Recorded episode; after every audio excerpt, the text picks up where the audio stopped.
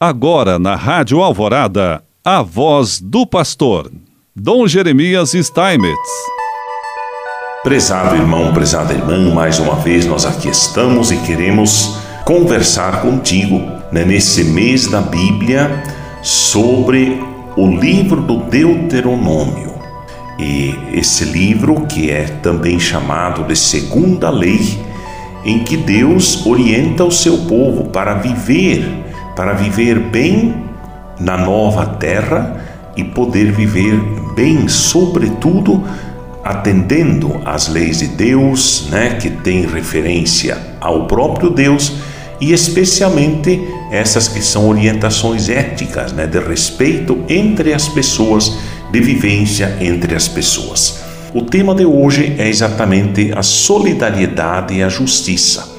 Os ensinamentos do Deuteronômio sobre a solidariedade, sobre a justiça, são para beneficiar o próximo e o irmão. Com a lei da remissão das dívidas e a libertação dos escravos, Israel é chamado a criar relacionamentos que visam a solidariedade, a liberdade e o bem comum de todos, eliminando a pobreza e fazendo da terra a bênção e a herança prometida por Deus.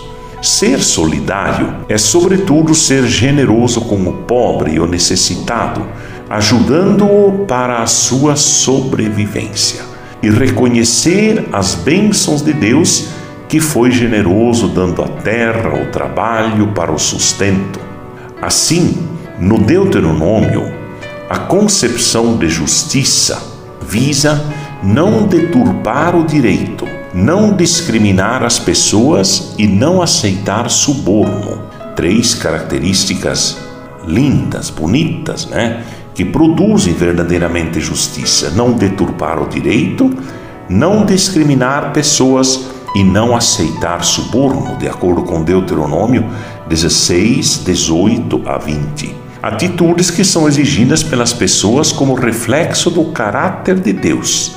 Ele não é parcial, nem admite o suborno. Os profetas por ele enviados denunciam energicamente a parcialidade e o suborno dos juízes. Então, de acordo com Amós 2,6, Miqueias 3, é, também Jeremias 5, Ezequiel 22, no livro do Deuteronômio, toda injustiça é uma abominação, de acordo com Deuteronômio 25, 16 e a justiça visa a única condição necessária para viver e possuir a terra dada por Deus.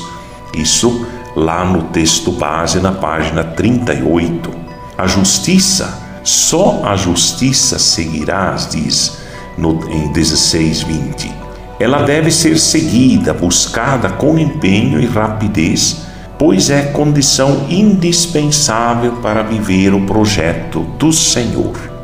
Em uma sociedade de liderança corrupta em que vivemos, é necessário usar critérios do Deuteronômio para escolher líderes. Quem? Quem escolher? Não apenas um detalhe, mas algo tão necessário para o nosso mundo de hoje. Primeiro, que pratique a justiça e o direito. Então, o que, que isso tudo significa nesse momento no nosso país, nesse momento na nossa sociedade? Alguém que pratique a justiça e o direito.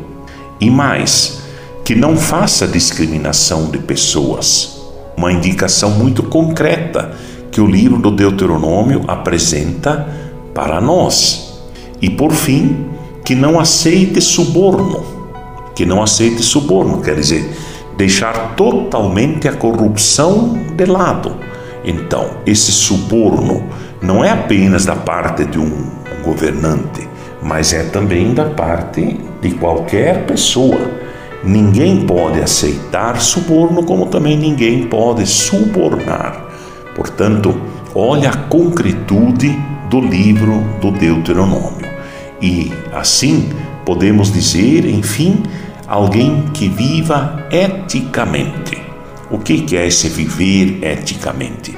Que consiga realmente viver de acordo com todos esses, esses indicativos do livro do Deuteronômio, que são exatamente para produzir justiça, a partir da justiça, produzir o direito, a liberdade e produzir a vida para todos. Como digo sempre, através dessas leis de Deus, Ele quer continuar nos abençoando com leis justas, fraternas, solidárias e, acima de tudo, com uma sociedade que consiga viver assim. Em nome do Pai, do Filho e do Espírito Santo. Amém.